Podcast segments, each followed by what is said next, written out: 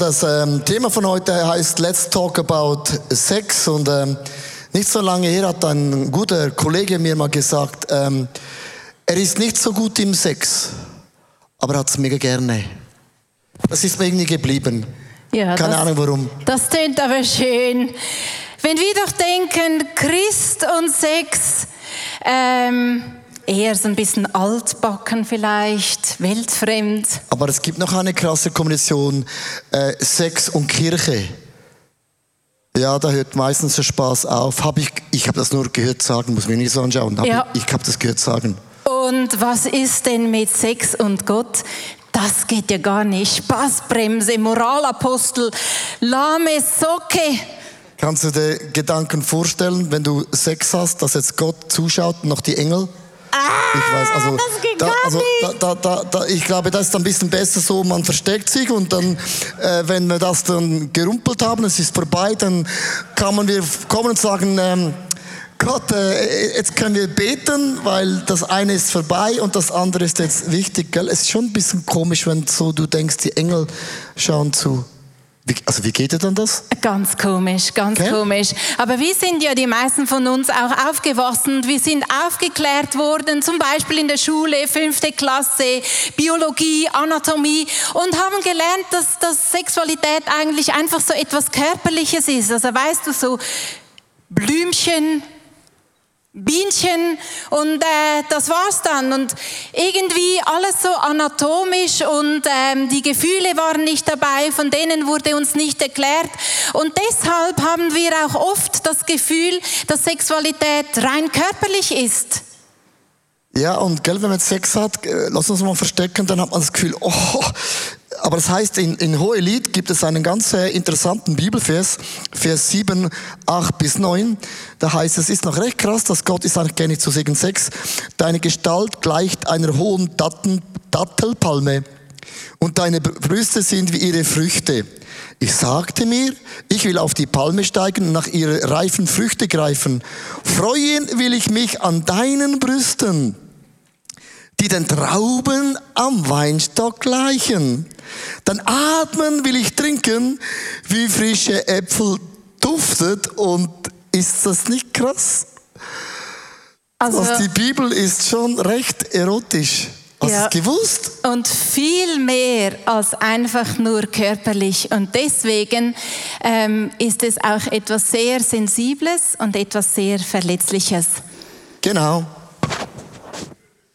So, weil äh, wenn die Bibel über Sex spricht oder über Sexualität, dann gibt es ganz, ganz tief noch ein paar mehr Punkte, weil oft denken wir, ja, Sex, das sind so ein paar Techniken und das kann man am Morgen, am Mittag, am Abend machen, was auch immer. Aber die Bibel sagt, es gibt eben eine eine Ebene unter diesem Sex und es ist wie ein Mobile. Wenn das eine aus der Balance gerät, gerät auch das oben unter der Balance.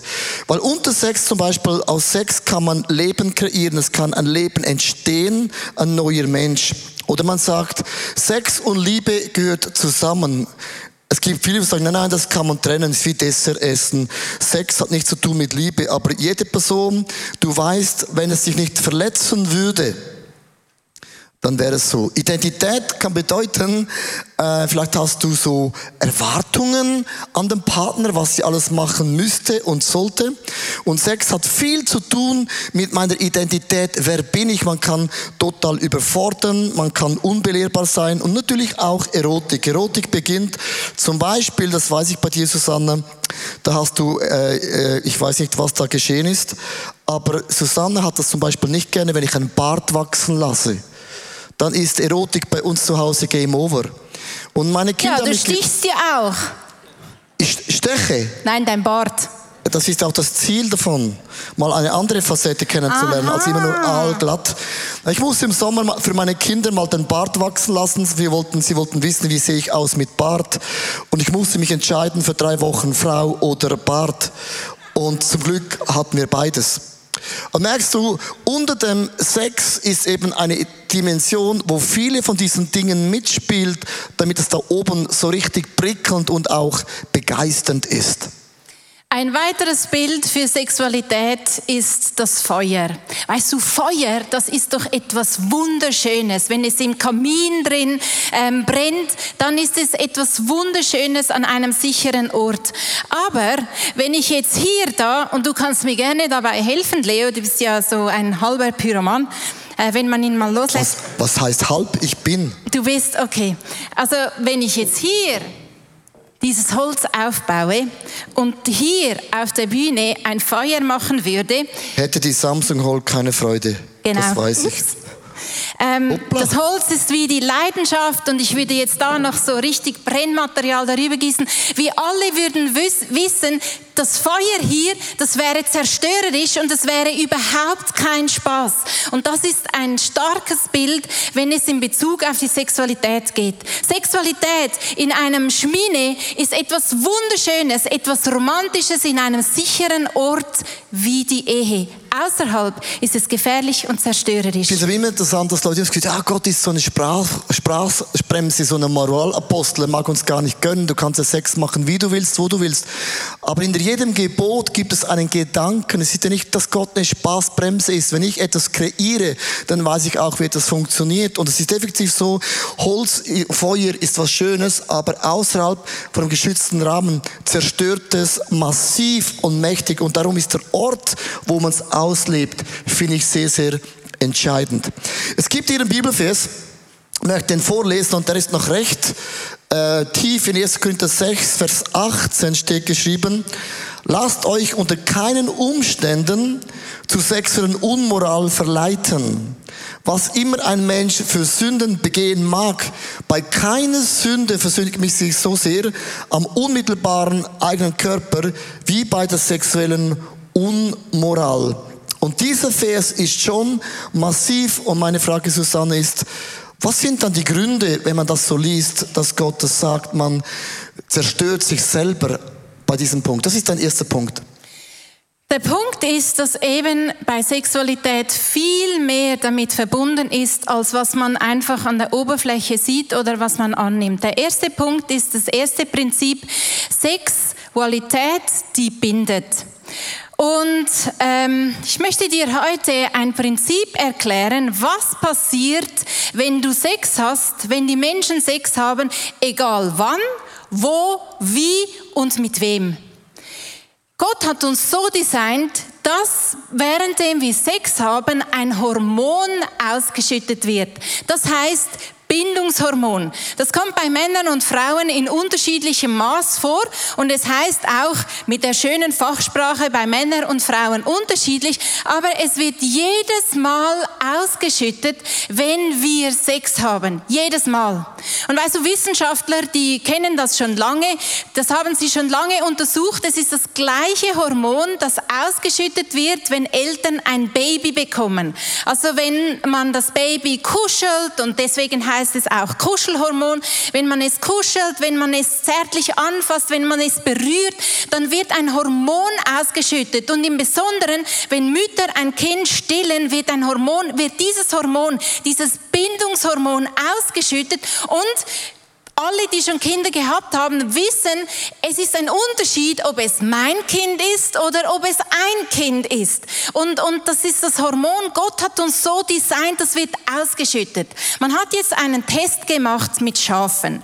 Also man hat ein Schaf genommen, ein ausgewachsenes, sagen wir mal Mutterschaf und hat neben dieses Schaf ein Lämmlein gestellt. Das war jetzt nicht ihr Lämmlein, das war irgendein Lämmlein. Und dieses Mutterschaf hat überhaupt nicht reagiert, es hat das Lämmlein abgestoßen. Danach hat man diesem Mutterschaf dieses Bindungshormon eingespritzt. Und was ist passiert? Sie hat es als ihr eigenes angenommen. Dieses Bindungshormon hilft, dass wir uns verbunden fühlen, dass wir uns angezogen fühlen, dass wir uns zusammengehörig fühlen, dass Intimität entstehen kann. Das ist das. So hat Gott uns kreiert. Sexualität, erstes Prinzip, das bindet, weil Gott uns geschaffen hat mit diesem Verbindungshormon. Ich finde das ein wichtiger Punkt, weil oft äh, höre ich ja das, was Leute sagen, das ist ja nur Sex, das ist ja nur körperlich. Also was kann dann an Liebe falsch sein? Und auch wenn ich jetzt vor der Hochzeit schon Sex da und hier habe, meine Erfahrungen machen, das ist, man behandelt das als etwas Sachliches, als etwas, was nichts zu tun hätte mit meiner Seele oder mit meinem Geist. Und der Punkt mit diesem Hormon macht uns bewusst, jedes Mal bindest du dich mit einer Person und darum ist es auch hochinteressant, dass dann oft hat man im Kopf so ein Kopfkino wo dann plötzlich so die Beziehungen durch den Kopf gehen und du merkst, ah, mein Ehebett ist schon überfüllt. Da ist nicht nur meine Frau drin, da sind noch andere Frauen auch noch dabei, weil man sich eben bindet. Und genau das ist das, was Gott eigentlich sagt. Das gehört eigentlich in einen geschützten Rahmen, dass man sich mit einer Person bindet und auch sich eins macht. In 1. Korinther 6, Vers 16 steht geschrieben, und ich finde es interessant, wo es, es beginnt grammatikalisch oder wisst ihr nicht. Weil alle würden sagen, ja logisch wissen wir das. Dass ein Mann, der mit einer Prostituierten verkehrt, mit ihr eins wird. Denn es heißt in der Schrift, die beiden werden zu einer Einheit. Also man bindet sich zusammen. Und darum ist eben der Gedanke von Gott, äh, Sex ist wie Feuer ein geschützter Rahmen ist es förderlich, blüht etwas auf. Und wenn man sich bindet, bedeutet auch, dass das, was ich habe, ich verschenke das auch dieser Person. Darum ist Sex nie einfach etwas Neutrales, Losgelöstes von nur Körper, sondern es hat eben immer auch dieses Bindungselement psychologisch oder auch wissenschaftlich mit sich. Lasst uns zum zweiten Punkt äh, wieder in das Bett zurückgeben. Ich habe jetzt gerade ein bisschen kalt bekommen. Ist schon, gell? Das ist natürlich schon gemütlich hier drin. Sehr gemütlich. Genau. Gehst du zuerst? Ladies first. Oder Schönheit vor Alter. Könnte ich jetzt sagen. So, der, der zweite Gedanke ist auch schön. Äh, Sex formt. Also Sex ist nicht nur bindend, es formt auch. Und ich habe gelesen, und das finde ich noch interessant, dass eigentlich man sagt, es ist wie ein Magnet. Oder man, logisch, wenn man sich verliebt, man verliebt sich immer das Gegenüber. Du bist auch anders. Du bist jetzt eine Frau, ich bin ein Mann. Das, wir sind in sich schon anders, aber du bist auch vom Charakter alles anders. Man zieht immer das Gegensätzliche an. Und ich habe gelesen, dass man auch irgendwann, wenn man Sex mit einer Person hat, auch die Art von der anderen Person übernimmt. Und dann ist es schon nicht uninteressant, wen heiratet man da eigentlich, weil man ähnlicher wird. In 1. Moses 2, äh, Vers 24 bis 25 steht geschrieben, das erklärt, warum ein Mann seinen Vater und seine Mutter verlässt und sich an seine Frau bindet, auch hier das Wort bindet. Und die beiden zu einer Einheit werden. Adam und seine Frau waren beide nackt, aber sie schämten sich nicht. Das heißt, ähm, Sexualität ist auch etwas sehr Intimes. Man gibt etwas Kostbares hin, man verbindet sich und das Gegenüber prägt auch unser Leben. Susanne, es gibt äh, nochmals zurück zu diesem Bibelvers, den ich vorher gelesen habe. Lies den nochmals vor. Der ist recht krass.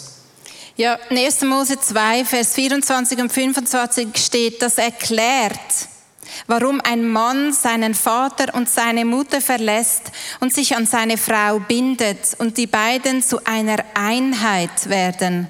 Adam und seine Frau waren beide nackt, aber sie schämten sich nicht. Genau. Äh, als wir ganz am Anfang ähm, verheiratet waren, logisch am Anfang ist es am Anfang, äh, ich vergesse es nie mehr, ähm, wir waren nicht so besonders gut. Ja, wir haben uns immer ein bisschen Feedback gegeben, wie war es? Und oft habe ich gesagt, ja, also es ist nicht mal ein Feedback wert. Nee, und was das Coole eben ist, ganz ehrlich, weil man ist verletzlich. Weil ich hatte vielleicht eine Erwartung, du hattest vielleicht auch eine Erwartung. Ich habe es da nicht so gefühlt oder gespürt und ich habe dich nicht da abgeholt, wo du gewesen bist. Und was ich immer mega stark fand, es war immer ein geschützter Rahmen. Ich habe ihm gesagt, hey, take it easy, Susanna. Wir haben noch 100 Jahre Zeit. Wir sind wie Wein. Wir werden nur noch besser von Mal, von Mal zu Mal. Und es war so etwas Entspanntes. Es war so etwas Befreites, wo ich, wo ich gewusst habe, wir können, wenn man eben tief beginnt, kann man sich nur noch entwickeln. Ja, Aber ich fand das, ich hören, fand das, das war mega. Ich fand das mega, mega befreiend, weil es war nie die Performance im ersten Grund, sondern wir entwickeln es zusammen. Und der geschützte Rahmen habe ich über alle Jahre geschätzt und man wird dann auch geprägt. Nächstes nochmal zurückkommen zum 1. Korinther 6, Vers 18, Susanne, heißt das, lasst euch unter keinen Umständen zu sexuellen Unmoral verleiten. Was immer ein Mensch für Sünden begehen mag, bei keiner Sünde versündigt mich das aus ihrem unmittelbaren Körper, wie bei der sexuellen Unmoral. Und ich möchte die Frage stellen, Susanne, warum ist das so? Also warum ist das ein Riesenschaden an sich selber? Ja, das ist schon eine extrem starke Aussage und ich finde es einfach ähm, faszinierend, wie Gott uns Menschen gemacht hat. Das erste mit diesem Bindungshormon, aber das zweite ist auch, dass er uns so gemacht hat, durch dieses Bindungshormon verändert sich unser Hirn. Das muss man sich mal vorstellen. Unser Hirn verändert sich und macht uns fähig, dass wir uns unserem Partner anpassen können. Also wir werden anpassungsfähig. Und ich bin einfach erstaunt, beeindruckt und begeistert, wie Gott uns eigentlich gemacht hat. Also mit Sexualität verbinden wir uns. Das ist die eine ähm, Fähigkeit, die Gott uns gegeben hat durch diese Hormone. Und das zweite ist, unser Hirn verformt sich und kann sich so dem Partner anpassen. Und deswegen ist es eben nicht egal, was ich mache. Ich kann mir lange sagen, das ist nur etwas Körperliches, dieser One-Night-Stand oder was auch immer.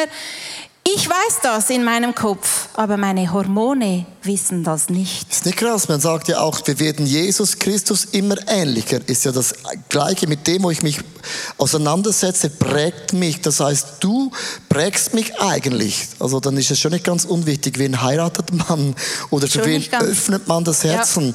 Logisch, äh, ich bin ja auch noch da, ich kann mich auch noch verändern. Aber jetzt hört sich das alles komplex an. Komm, wir gehen da wieder raus sondern ich habe nach einem Beispiel gesucht, das was uns auch einleuchtet, weil es ist alles ein bisschen Psychologie. Wenn man in der Tierwelt ist das völlig logisch. So, ich habe ein Bild mitgebracht und ihr kennt das alle, dass oft der, der, der, das Hündchen prägt das Herrchen. Oder zum Beispiel, wenn du schwarze Haare hast, hast du eher so einen schwarzen Hund. Oder du hast einen schwarzen Hund, weil du schwarze Haare hast. Oder die ein bisschen grau unterwegs sind, es gibt immer ein Pendant, auch schwarze Frau, schwarze Haare, gibt es auch diese Hunde. Und jetzt kommt Good News für die, denen die Haare ausgefallen sind. Es gibt auch für dich den passenden Hund. Ja, und das ist, ist es nicht krass? Also in der Hundewelt sagt man, wie der Hund, so auch der, der Hundehalter. Und man formt sich, der Hund prägt dein Leben. Und jetzt kannst du mit Sexualität genau das gleiche Bild auch nehmen mit der Person, wo du Sex hast, prägt dich. Und meine Frage ist, willst du so sein wie das Gegenüber? Es gibt ein Zitat von Dr. Michael Merzenich, ein Neurowissenschaftler, und er macht ein ganz krasses Zitat. Es erklärt unsere Verwundbarkeit, wenn wir uns verlieben und warum so viele Selbstbewusste, junge Männer und Frauen, die sich in eine manipulierende, verletzende oder abwertende Person verlieben, oft das Gefühl für sich selbst verlieren, von Selbstzweifeln geplagt werden, von dem es es Jahre dauern kann, um sich wieder zu erholen. Mit anderen Worten, wenn man sagt, Sex ist neutral, nur körperlich, stimmt das nicht, weil du schüttest ein Hormon aus, und man bindet sich und man formt sich so wie das Gegenüber. Und jetzt möchte ich ein Statement machen heute. Das ist mir mega, mega wichtig, weil Leute denken immer, die Bibel ist so ein Moralbuch, wo man nichts darf, man darf gar nichts. Gott äh, verbietet mir alles. Und oft denken Leute, ja, bei der Sexualität sehe ich das nicht so und ich mache das anders. Und ich möchte heute ein Statement machen, das man falsch verstehen kann, aber auch richtig verstehen kann. Meine Frage ist, Susanne, Liebt mich Gott immer noch, wenn ich es anders mache? Antwort ist? Ja. Ja. Klagt er mich dann an? Nein. Nein. Nein. Nein. Nein. Nein. Nein. Darfst du so weitermachen? Ja. Ja. Ja. Ja, jetzt bist du schockiert. Weil wir verstehen die Bibel falsch. Wir haben das Gefühl, wenn ich es anders mache, hat Gott ein Problem. Gott hat noch nie ein Problem gehabt, sondern wir haben ein Problem.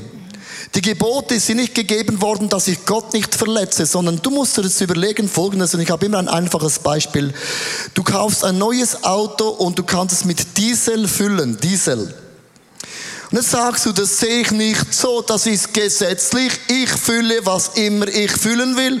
Dann sagt der VW-Händler, ja, dann tank doch, was du tanken willst, wenn du es besser weißt. Das ist die Betriebsanleitung, sagt, ja, das ist Gesetz, das ist Gebot, das ist Verbot, ich kann noch tanken, was ich will. Ja, dann tank doch, was du willst. Hat VW ein Problem? Nein. Du hast ein Problem. Einfach nach 50 Meter, da vertätscht er dein Motor und dann sagt der Fahrer, ja gut, selber blöd. Und ihr müsst es verstehen, was ist immer so eine theologische Diskussion, eine gesetzliche Diskussion.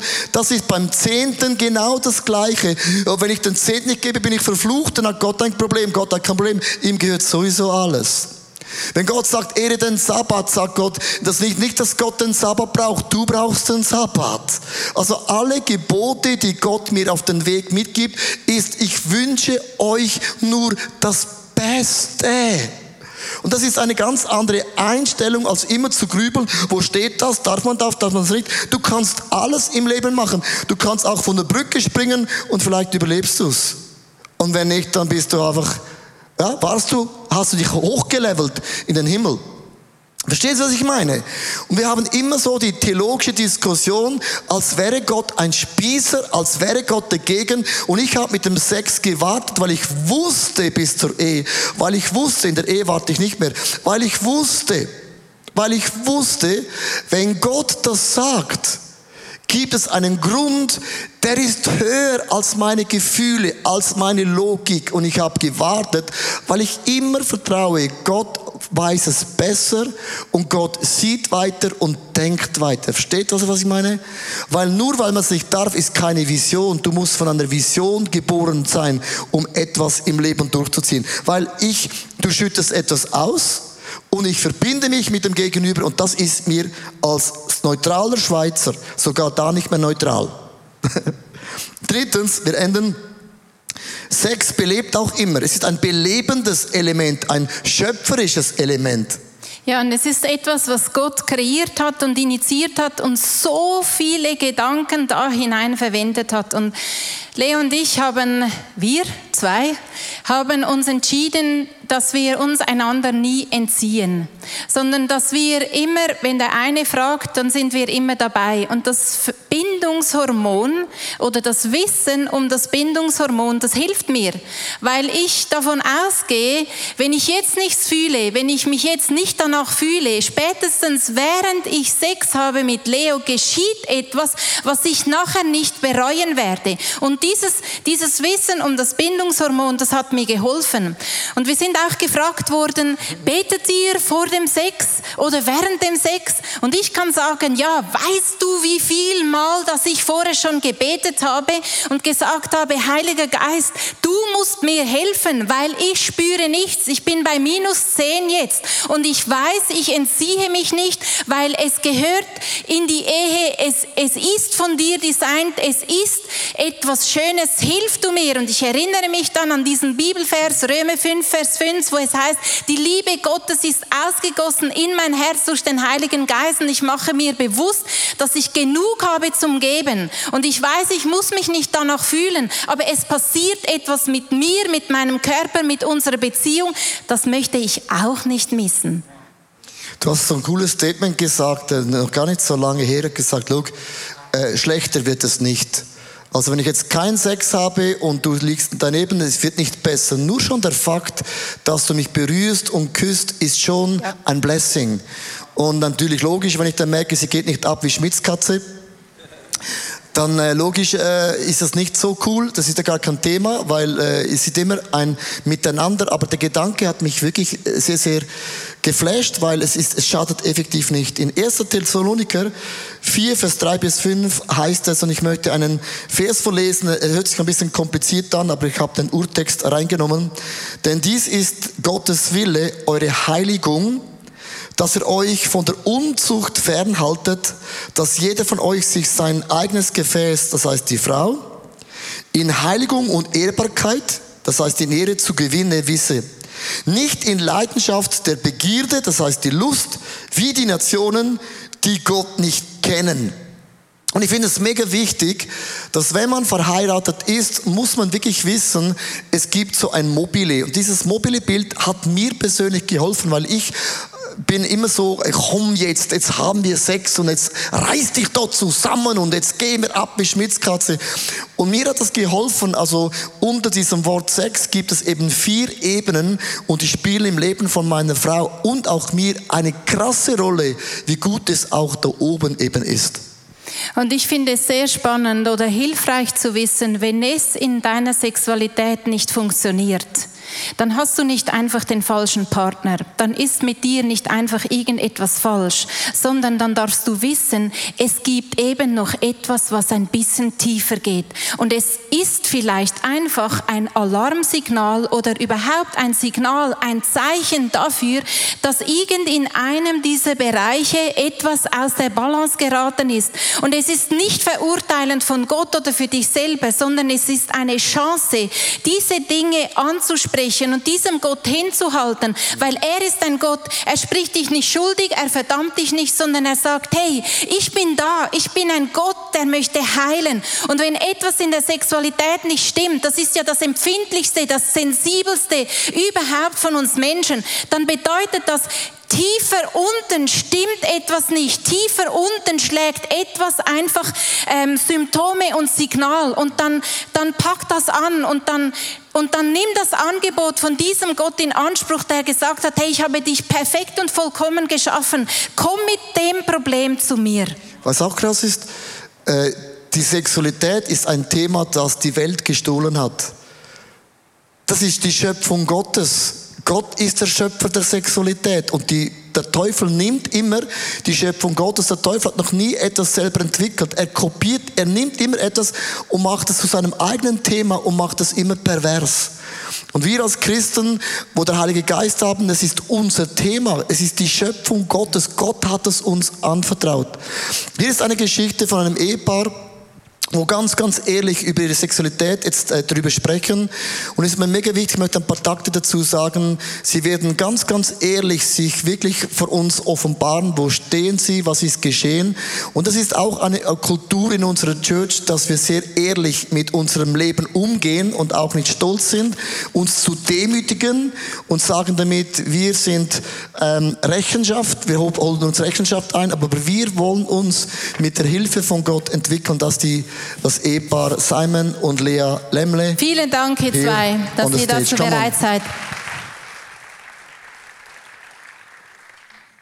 Ähm, ich kann nicht sagen, sehr gerne, aber es braucht schon ein bisschen Überwindung. Es ist für mich ein bisschen, wie wenn wir über Ernährung oder so reden würden.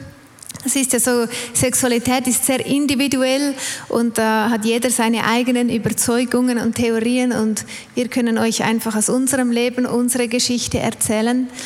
Wir sind seit 16 Jahren verheiratet und anfänglich, also vor der Ehe, war ich mir überhaupt nicht bewusst, wie viel Raum die Sexualität in der Ehe einnehmen wird, beziehungsweise für dich war sie einfach unheimlich wichtig und das hat mich am Anfang sehr überfordert. Genau, ich war am Anfang, das war für mich so ein Riesenthema und äh, ich muss ganz ehrlich sagen, ich war auch wirklich rückblickend, kann ich das sagen, ich war immer wieder mal ein richtiges Arschloch, habe Druck gemacht. Und ähm, für mich muss es einfach irgendwie besser, ich hatte andere Erwartungen. Und vor allem musste es immer mehr sein. Es war eigentlich nie genug. Und ich habe auch in dieser Zeit äh, Pornografie konsumiert. Und dadurch hatte ich sowieso ein verzerrtes Bild von Sex. Wir waren dann mal mit Freunden in den Ferien und wir haben uns mit den Freunden über das Sexleben ausgetauscht und da hast du dich über deine sexuelle Unerfülltheit beklagt und dann kam es eigentlich so richtig zur Eskalation. Genau. Es ist wirklich eskaliert. Wir haben richtig gestritten und Du hast einfach einen Punkt gemacht, hast gesagt, so geht's nicht mehr. Du wolltest aus den Ferien abreisen und hast mir in diesem Streit ähm, an den Kopf geworfen, dass ich ein Sexmonster bin. Und in, diesem, in dieser Aussage hat mich die Wahrheit der Aussage hat mich tief getroffen. Ich bin wirklich zusammengebrochen und habe geweint wie ein kleines Kind. Ähm, es war ein Turning Point für uns, es war so ein Schlüsselmoment, ein Momentum. Und ich habe da realisiert, dass, dass ich mit, dass durch das ich dem Sex so viel Raum gebe, dass das so wichtig ist für mich, dass ich mit dem Sex Dinge kompensiere, die meine Seele eigentlich sucht. Das ist mir dort aufgegangen und das hat mich auf die Knie gebracht. Ähm, was ich an dir sehr schätze und was du auch da gemacht hast, ist, du packst die Dinge beim Schopf, du schaust Problemen in die Augen und da hast du dich dann zur Seelsorge angemeldet, das weiß ich noch. Du hast sehr stark dich mit dir und deiner Identität auseinandergesetzt und da ist dann wirklich einiges passiert. Genau, ich habe dann äh, aufgehört mit dieser Pornografie und mit all dem Zeugs es war, ich musste aber einen völlig neuen Umgang mit mir selber finden. Auch für uns war es wirklich ein langer Weg, weil wir, es war vieles auch kaputt. Und ähm, auch du hast an dir gearbeitet und um es kurz zusammenzufassen, du kannst heute viel besser sagen, was sind deine Bedürfnisse, was willst du, was sind deine Grenzen und ähm, auch ganz unabhängig von der Sexualität. Du kannst viel besser sagen, was, äh, was du willst. Ja, ich musste auch meinen Weg gehen und an mir arbeiten. Ich musste auch das Vertrauen irgendwie wiederfinden. Und heute leben wir eine entspannte Sexualität, kann ich sagen. Wir können unsere Bedürfnisse jederzeit einbringen und der andere ist frei, darauf einzugehen oder nicht. Ähm, ich für mich habe mich entschlossen, eigentlich, was Susan auch gesagt hat, dass auch wenn ich jetzt nicht 100 Prozent äh, in der Stimmung bin für ein Schäferstündchen, dass, mich, dass ich mich trotzdem dafür entscheide, weil ich weiß, dass uns das wirklich näher zusammenbringt und verbindet. Genau. Äh, und ich habe gelernt, auch dieses Spitzegefühl, das da physisch aufkommt, zu kontrollieren. Dass, äh, ich, wir haben abgemacht, dass, dass wir immer fragen können. Und ich frage viel. Weil, und ich habe auch kein Problem, wenn du Nein sagst, äh, wenn du sagst Nein, jetzt nicht, dass ich das kontrollieren kann, weil ich weiß, dieses Spitzegefühl, das vergeht wieder. Das geht, nach ein paar Minuten ist das einfach wieder weg. Und ich mache dann auch in diesem Moment keine Selbstbefriedigung, weil für mich ist das etwas, was ich entdeckt habe, äh, dass, weil ich meine Sexualität wirklich auf unsere Ehe fokussieren will. Ja, und was ich gemerkt habe, ist, seit du keine Pornografie mehr konsumierst und dich auch entschieden hast, keine Selbstbefriedigung mehr zu machen, was jetzt schon sicher zehn Jahre so ist, das hat unsere Sexualität nicht nur ähm, qualitativ, sondern auch quantitativ wirklich vorwärts gebracht und das schätze ich sehr.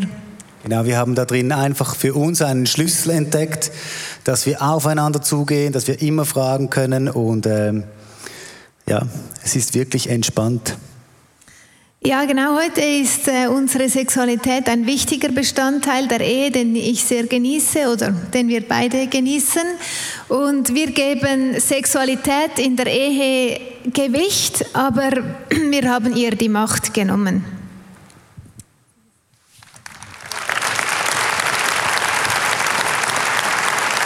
Ich finde das ähm, sehr stark von euch beiden dass man so einfach ganz, ganz ehrlich sagt, ich habe Porno konsumiert, ich habe Selbstbefriedigung gemacht, ich habe meine Frau unter Druck gesetzt und umgekehrt gibt es natürlich auch eine Geschichte und das ist, ich glaube, es gibt kein Thema, eben wie das Feuer, Feuer in einem guten Rahmen wärmt, aber es hat auch die Kraft zu zerstören, viele Wunden zu hinterlassen, wenn man das Gefühl hat, äh, mein Mann der drückt mich an die Wand, das ist wie, fast wie eine Vergewaltigung und umgekehrt hat man das Gefühl, das Gegenüber spielt mit mir, ist auch eine Macht, das nicht zu wollen. Äh, andere haben, ist, vielleicht ist dein Ehebett überfüllt von Partner, Partnerinnen, wo du merkst, du hast dich so viel gebunden. Und ich merke, bei vielen Menschen ist genau der Punkt, Ja zu Jesus zu sagen, sagt man fast bei jedem Punkt Ja. Aber es gibt zwei Punkte, wo es schwer fällt, ist die Finanzen und oft auch die Sexualität. Und genau da sagt Gott, es ist besser für euch, zu heiraten Und dazu lernen, im geschützten Rahmen dieses Feuer ausleben zu lassen. Ich möchte dich bitten, wenn du heute Morgen da bist mit deiner Frau, deinem Mann, dass du im nächsten Augenblick einfach die Hand ergreifst und wir wollen beten. Wir haben heute Morgen Single unter uns. Wir haben vielleicht auch Leute, die sind verwitwet. Andere sind verlobt, andere sind verheiratet, andere sind hier alleine ohne den Partner, weil er vielleicht im Glauben nicht mitzieht. Das ist, glaube ein, man kann fast nicht ein Gebet beten für alle sondern ich möchte jetzt einfach bitten, dass du ganz kurz deine Augen zumachst. Und ich möchte jetzt einfach den Heiligen Geist bitten, dass er dir begegnet. Und Heiliger Geist, hier sind wir. Du bist uns gegeben worden, uns zu leiten, uns zu lehren, uns zu bekräftigen, uns zu trösten aber uns auch kreative Ideen zu schenken. Du siehst die Leute, die vergewaltigt worden sind und wo dieses Feuer alles zerstört hat.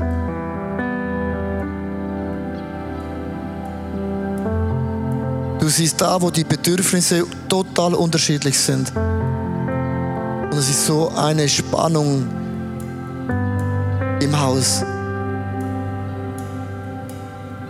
Und an die, die Single sind, wo jeden Tag von der Welt, von den Medien hören, es ist normal. Es ist ja nur Liebe. Ja, und Heiliger Geist, ich bitte dich von ganzem Herzen, du bist der, der tröstet. Und ich bitte dich einfach, dass du jetzt kommst und in unsere Einsamkeit hineinkommst, die wir so oft versuchen mit eben auch Sexualität oder ähm, in diese Richtung einfach zu stillen, zu übertönen. Heiliger Geist, du bist der Helfer und der Tröster.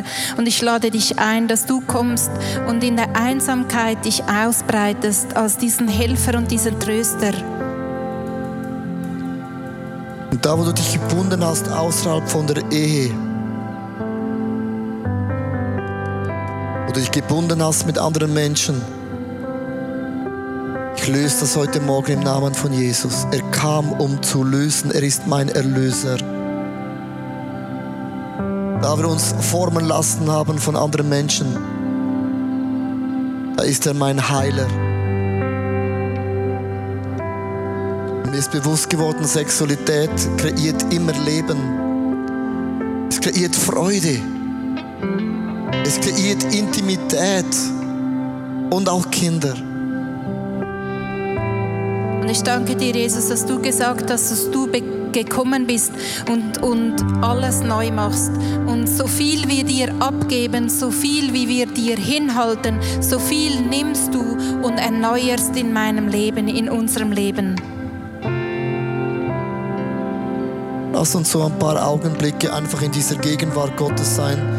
Schau, Church, es gibt keinen anderen Namen als den Namen von Jesus, der heilt und der freisetzt, der löst, der vielleicht heute zu dir sagt, steh wieder auf, sei die Mann und sei der Frau, der an die Prinzipien Gottes wieder hochhaltet. Vielleicht hast du Dinge, die niemand weiß und niemand sieht, dann, dann, dann schütte jetzt in den nächsten Augenblicken einfach dein Herz aus. Ich glaube an Zeichen und Wunder. Das sind die Momente, wo die Bibel sagt, wenn wir unsere Fehler, unsere Sünden bekennen, er ist treu und gerecht und er vergibt uns. Nicht nur, dass er uns vergibt, er heilt uns.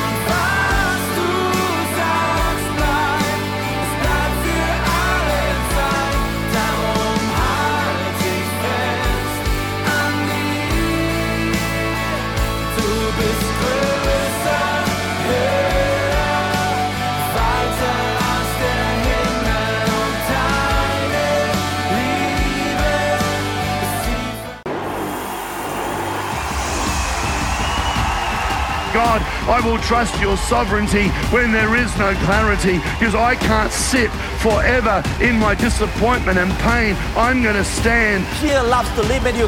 Fear loves to keep you where you are. Fear wants you to do what you have always done and never do anything else. Fear wants to shackle your potential, and fear always wants to limit you. The Word of God has a power in it like nothing else.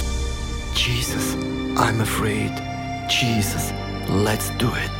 And there are moments when you are in a ladder, when you are facing an area where you're super afraid. Pray, grab, hold, please don't give up.